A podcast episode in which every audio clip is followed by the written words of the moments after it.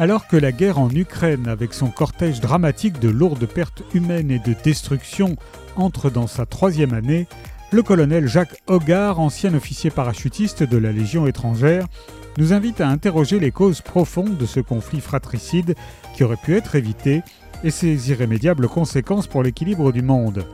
À contre-courant de la majorité des observateurs et commentateurs en France et à l'Ouest, l'auteur met en avant la responsabilité des États-Unis qui persistent à considérer la Fédération de Russie comme leur ennemi à l'Est.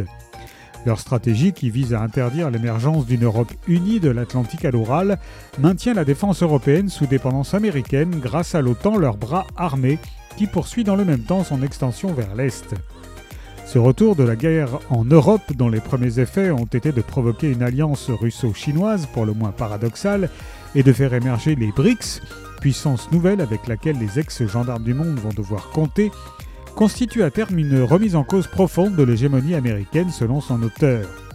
Dans ce monde multipolaire émergent, instable et dangereux, comment dès lors sortir de l'impasse et mettre la fin à la guerre dont l'Ukraine est la première victime?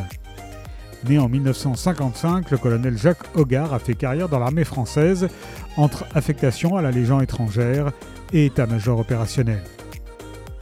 La guerre en Ukraine de Jacques Hogarth est paru chez Hugo Doc.